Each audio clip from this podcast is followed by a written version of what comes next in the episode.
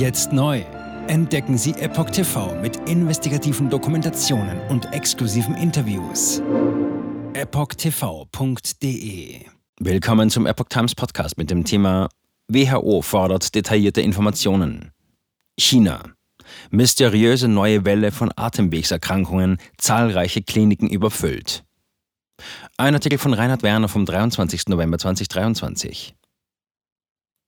Vor allem der Norden von China wird seit mehreren Wochen von einer Welle von Atemwegserkrankungen heimgesucht. Sie treffen vor allem Kinder und sorgen für überfüllte Kliniken und hohe Rechnungen. Auch die WHO ist besorgt.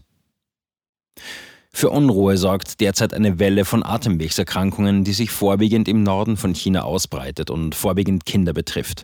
Ihr genauer Charakter ist noch unklar. Zu den häufigsten Symptomen gehören Husten, Auswurf, laufende Nase, Fieber, Lungenentzündung und Schwäche. In einigen Fällen bilden sich sogar auch Knötchen in der Lunge. Erst nach zwei bis vier Wochen klingen die Symptome ab. Schwere oder gar tödliche Verläufe sind bis dato kaum bekannt, auch scheint es nur wenige Fälle bei Erwachsenen zu geben. Dies gilt zumindest abseits von Schulen. Einige Lehrer sollen sich dort die Infektion eingefangen haben. Sorge bereiten auch die Kosten, die eine Abklärung und Behandlung für viele Eltern verursachen. Dazu kommen Berichte, die von überfüllten Krankenhäusern sprechen und über eine zunehmende Resistenz gegenüber Antibiotika. WHO hat von Chinas KP Unterlagen über aktuell grassierende Atemwegserkrankungen angefordert. Mittlerweile interessiert sich auch die WHO für die Entwicklung. Sie hat bei den chinesischen Behörden detaillierte Informationen über die nicht diagnostizierte Atemwegserkrankung angefordert, die derzeit für volle Kliniken und bisweilen auch Schulausfälle sorgt. Zudem forderte sie die chinesische Bevölkerung auf, Maßnahmen zur Verringerung des Risikos zu ergreifen. In der UNO-Unterorganisation scheint man diesmal den Fehler der ersten Corona-Monate vermeiden zu wollen. Breit angelegte Bemühungen des KP-Regimes, den Ausbruch von Covid-19 zu vertuschen, stießen auf eine leichtgläubige WHO, die lange dessen Narrative wiedergab. Dies hatte möglicherweise ein wirksameres anfängliches Gegensteuern zu Beginn der Corona-Krise vereitelt. Die Führung in Peking scheint das Problem auch diesmal nicht sonderlich ernst genommen zu haben. Erst war es im Frühjahr in mehreren Teilen des Landes zu einer Welle an grippeähnlichen Erkrankungen gekommen. Geschwächte Immunsysteme nach einer langen Zeit des Corona-Lockdowns erschienen als Begründung auch plausibel. Bereits seit Mitte Oktober verzeichneten Gesundheitseinrichtungen erneut einen deutlichen Anstieg an Atemwegserkrankungen. Die Behörden gingen jedoch davon aus, dass es sich um eine für die Jahreszeit übliche Zunahme von grippalen Infekten oder bakteriellen Infektionen handelte. Promed schlug Alarm wegen starker Verbreitung über Schulen. Erst die Vielzahl der Fälle, die vorwiegende Betroffenheit von Kindern und die Auswirkungen auf Gesundheitseinrichtungen und das Bildungswesen haben Déjà-vus hervorgerufen. Erst verbreiteten sich Berichte über soziale Medien, dann schlug auch das Promed-System Alarm. Dieses hatte sich bereits im Fall von Covid-19 als wichtiger Seismograph bewiesen. Auf dieses stützt sich auch der britische Telegraph, wenn er über chinesische Kliniken schreibt, die überfüllt mit kranken Kindern seien. Vor allem nördliche und nordöstliche Regionen wie Liaoning seien besonders besonders stark betroffen. Aber auch in der Hauptstadt Peking und in südöstlichen Hafenstädten wie Xiamen soll die neuartige Atemwegsinfektion bereits angekommen sein. Berichte deuten auf Verbreitung in ganz China hin. Am Dienstag, 21. November, erschien auf ProMed ein Bericht, wonach auch Eltern früh den Verdacht schöpften, Behörden könnten einen neuerlichen Ausbruch einer gravierenden Infektion vertuschen wollen. Der Reporter verwies auf teils mit Videos von taiwanischen Online-Plattformen unterlegte Berichte aus Kinderkrankenhäusern in Peking und Dalian, Provinz Liaoning. Die Kliniken waren überfüllt, kranke Kinder erhielten auf Betten im Foyer intravenöse Infusionen. Neben regulären Kliniken seien auch Einrichtungen der traditionellen chinesischen Medizin und der zentralen Krankenhäuser betroffen. Ein Mitarbeiter wird mit der Aussage zitiert, die Patienten müssen zwei Stunden lang Schlange stehen und wir sind alle in der Notaufnahme und es gibt keine allgemeinen Ambulanzen. Zitat Ende. Wie Promed erläutert, deutet der Bericht auf einen weit verbreiteten Ausbruch der nicht diagnostizierten Atemwegserkrankung hin. Immerhin seien Peking und Liaoning fast 800 Kilometer voneinander entfernt. Es sei auch überhaupt nicht klar, wann dieser Ausbruch begann, da es ungewöhnlich wäre, dass so viele Kinder so schnell betroffen sind. Unter Pseudonym sprachen einige Eltern eingelieferter Kinder auch mit der chinesischen Epoch Times. Sie konnten übereinstimmen, die Darstellungen zumindest im Kern bestätigen. In Peking bis zu 3600 Kinder täglich mit Atemwegserkrankung eingeliefert.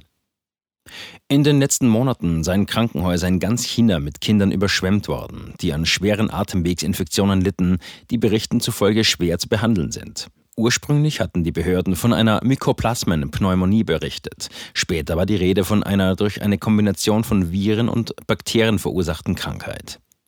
Seit Anfang November haben mehrere Gesundheitsämter auf Provinz- und Gemeindeebene Warnungen vor Mischinfektionen mit Atemwegserkrankungen herausgegeben. Dazu gehören das Adenovirus und andere Erreger, die Mykoplasmenpneumonie, Influenza, Covid-19 und häufige bakterielle Erkrankungen verursachen. Am 2. November gaben örtliche Gesundheitsbehörden in Peking bekannt, dass die Zahl der Patienten mit Atemwegsinfektionen im Pekinger Kinderkrankenhaus 3500 bis 3600 pro Tag erreicht habe. Auch aus Shanghai wurden für mehrere Kliniken hunderte Fälle täglich angegeben. Aufgrund der Erfahrungen mit der Informationspolitik der von der KP Chinas kontrollierten Behörden deutet dies auf eine tatsächlich wesentlich höhere Zahl hin. Hohe Rechnungen bei anhaltender Ratlosigkeit. Betroffene Eltern berichten zudem, dass die Ratlosigkeit des medizinischen Personals häufig umfangreiche Testreihen erforderlich mache. Krankenhausrechnungen von umgerechnet mehr als 2000 Euro seien als Folge davon keine Seltenheit. Dazu komme die Verschreibung von Proteinpräparaten zur Stärkung des Immunsystems, die ebenfalls mit Kosten jenseits der 70 Euro für eine kleine Packung zu Buche schlügen. Jetzt sieben Tage den vollen Zugang zu spannenden Diskussionen wie dieser zur Transgender-Ideologie und ihre Folgen sowie vielen anderen heißen Themen sichern. Darunter auch das preisgekrönte Doku-Drama Gender Transformation, die Impfdoku Die verborgene Krise oder den Enthüllungsfilm Der Schattenstaat über die woke ESG-Agenda, die zu einer schönen neuen Welt der sozialen Gerechtigkeit führen soll. EpochTV.de Transgender. Wird als sehr cool dargestellt durch die Medien, durch TikTok, Reddit, Tumblr, Instagram, Facebook, Twitter, durch ihre Spiele in den Filmen. Warum tun sie das alle gleichzeitig? Ich war 15 Jahre lang Lehrerin an einer öffentlichen Schule. Unsere öffentlichen Schulen haben sich verändert. Vor fünf Jahren gab es keine Schüler, die sich als nicht-binär identifizierten. Wir wussten noch nicht einmal, was Genderfluid war. Wenn ich mit einer Person darüber sprechen würde, warum sie glaubt, im falschen Körper zu sein, meine Zulassung wäre in Gefahr. Ich sagte der Therapeutin, ich könnte vielleicht transgender sein, wüsste es nicht genau und bräuchte Hilfe. Er bestätigte mich sofort. Sie bestätigte sofort, dass ich eine Transgender-Frau bin. Diesen Kindern werden gleich nach der ersten Sitzung Pubertätsblocker verschrieben oder sie werden einfach durch die Operationen gejagt. Und dann habe ich mich schlecht gefühlt, müde und erschöpft. Ich fühlte, meine Mutter sagte, ich war kreidebleich. In fast allen Lebensbereichen meines Lebens war ich einfach nicht mehr funktionstüchtig. Ich erfuhr, dass ich nur noch zwei Wochen zu leben hatte.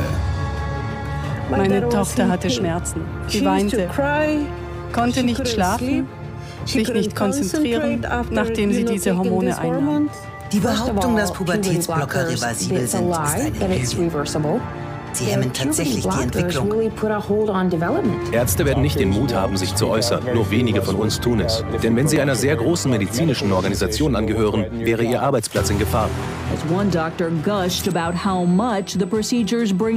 Es ist eine Industrie im Wert von 1,5 Milliarden Dollar allein für chirurgische Eingriffe. Es handelt sich um eine politische Agenda, die umgesetzt wird.